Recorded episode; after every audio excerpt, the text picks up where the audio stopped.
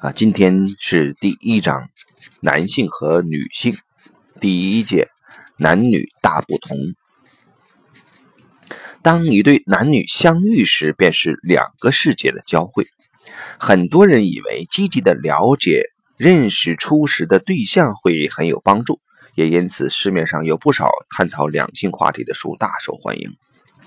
试图了解男女不同，并非坏事。这比因为不了解对方而以嘲弄或冲突来面对更有建设性。但只靠看书就希望能完全认识自己的伴侣，那是不可能的。要知道，谋事在人，成事在天。有些事就算每个步骤都正确，也不见得最后会成功。要是男性完全了解女性，女性完全了解男性的话，那男女之间也就不存在任何莫名的吸引力了。男女之间需要的，正是这股双方来自不同世界的神秘感。有了神秘感，才能点燃心中的爱苗，蹦出生命的火花。爱上对方时，我们通常并不了解对方，但往往在了解对方后，心中的爱苗也熄灭了。只有少数的例子是相反的。比如认识多年后，我们从对方身上发现了一个全新的面貌，进而发展为男女朋友关系。陌生的神秘感正是让感情产生变化的原因。自己没有的特质都在异性的身上，这让我们有种互补的感觉，同时也被对方的神秘感深深吸引，让人不仅想更进一步了解对方，揭开对方神秘的面纱。保持神秘感是维系感情重要的一环。如果一个女人对一个男人而言已经毫无神秘感，或者一个女人完全了解一个男人，对于他的愚蠢之处无动于衷，那么会让人脸红心跳的莫名悸动将会彻底消失。异性之间的神秘感让双方啊，让男女双方深受吸引。女性身上阴柔的女性特质，让男性深深着迷，唤醒了阳刚的男性特质；而让女性深深着迷的是，发现自己的女性魅力能让一个男人神魂颠倒，拜倒在她的石榴裙下。天命。透过男女生理结构上的差异，我们可以解读出男女关系的原始意涵。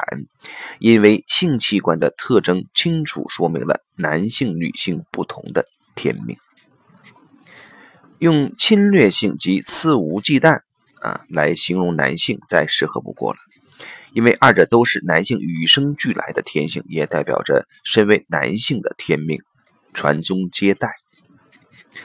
男性身上的侵略性能量十分强大，但这股能量与愤怒、生气或暴力毫不相干，也与感情或情绪作用无关。它只不过是一股往前冲的力量，可以为了达到特定目的而义无反顾。侵略是男性的本性，也是男性的天命。借由侵略性能量的向前推进，男性完成他们的自然使命，也就是传宗接代，让生命延续下去。男性的侵略性能量并非邪恶的能量，也不是用以发泄怒气或类似负面情绪的，但这并不表示侵略性能量不具危险性。不论是对男性或女性，特别是对女性而言。这股能量更具有威胁性，但生命就像无法倒流的河水，即使必须付出死亡的代价，生命还是会设法往下延续。从这样的角度来看，生命本身是可怕的、巨大的。我们唯有了解到个人的命运展现只是生命洪流中的一部分，了解到死亡是生命必然的尽头，才能跳脱恐惧，超越自我。当男性抑郁完成天生使命时，他的个人命运会和男性肆无忌惮的特性有一定程度的关联，特别是强暴这一情况，它代表着男人肆无忌惮地要了一个女人。然而，这种特性也会被应用在不具胁迫的正常男女关系中，因为侵略性、危险性及肆无忌惮的特性正是性交的组成元素。男性的性器官并非侵略的象征，但阳具的形状确实和许多武器的外观雷同，其外形则说明了它的功用、贯穿和占有。进入女性的身体后，阳具会向前推进，撞击，最后爆发释放。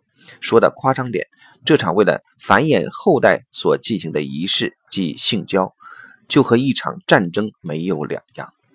而与此相反，女性用一种不可思议的方式来接受男性的侵略性能量，同时也柔弱了男性骚动不安的力量，并将这股力量转化为喜悦和生命。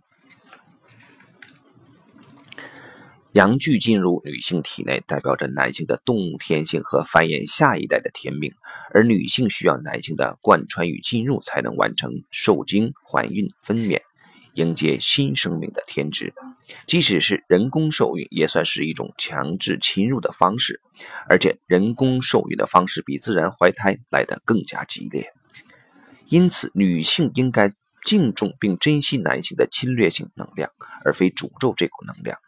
当女性越是敬重这股侵略性能量，越是信任女性特有的力量，并顺从其言令时，她的生命便会拥有更多愉悦和欢乐。当男女结合成为一体时，男性的力量不再具有侵略性，同时对对方来说也完成了繁衍及运用的使命。敞开及接受是女性的本能。没有敞开及接受，男性与女性就无法结合在一起，更无法创造新生命。女性的献身和男性的侵略共属一体，缺一不可。正常健康的男性性能量与暴力毫不相干，男性越强硬粗暴，只会让女性越抗拒，不愿为男性敞开。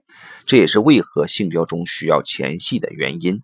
前戏。能让女性放松，信任伴侣不会伤害自己，相信伴侣重视自己的感受，如此女性方能全然地把自己交给对方，身体也才能完全为伴侣敞开。事实上，大多数的女性都能感受到完整的男性力量，也想纯然的接受男性力量。而奇妙的是，通常男性不需女性明说。单凭少许暗示就能了解女性的渴求并满足女性，这也算是爱的一门艺术。女性透过对男性的敞开及献出，充分发挥出女性的力量。当女性不抗拒男性的进入，而且完全为男性敞开时，男性的原始能量就会被女性转化成纯然的力量，而这股纯然的力量唤醒了女性体内的力量，让女性在极致的喜悦中接受这一切。不仅是受胎、怀孕，就连女性性器官的形状也都呈现凹陷状，这代表着奉献、柔软和为受精卵着床做准备。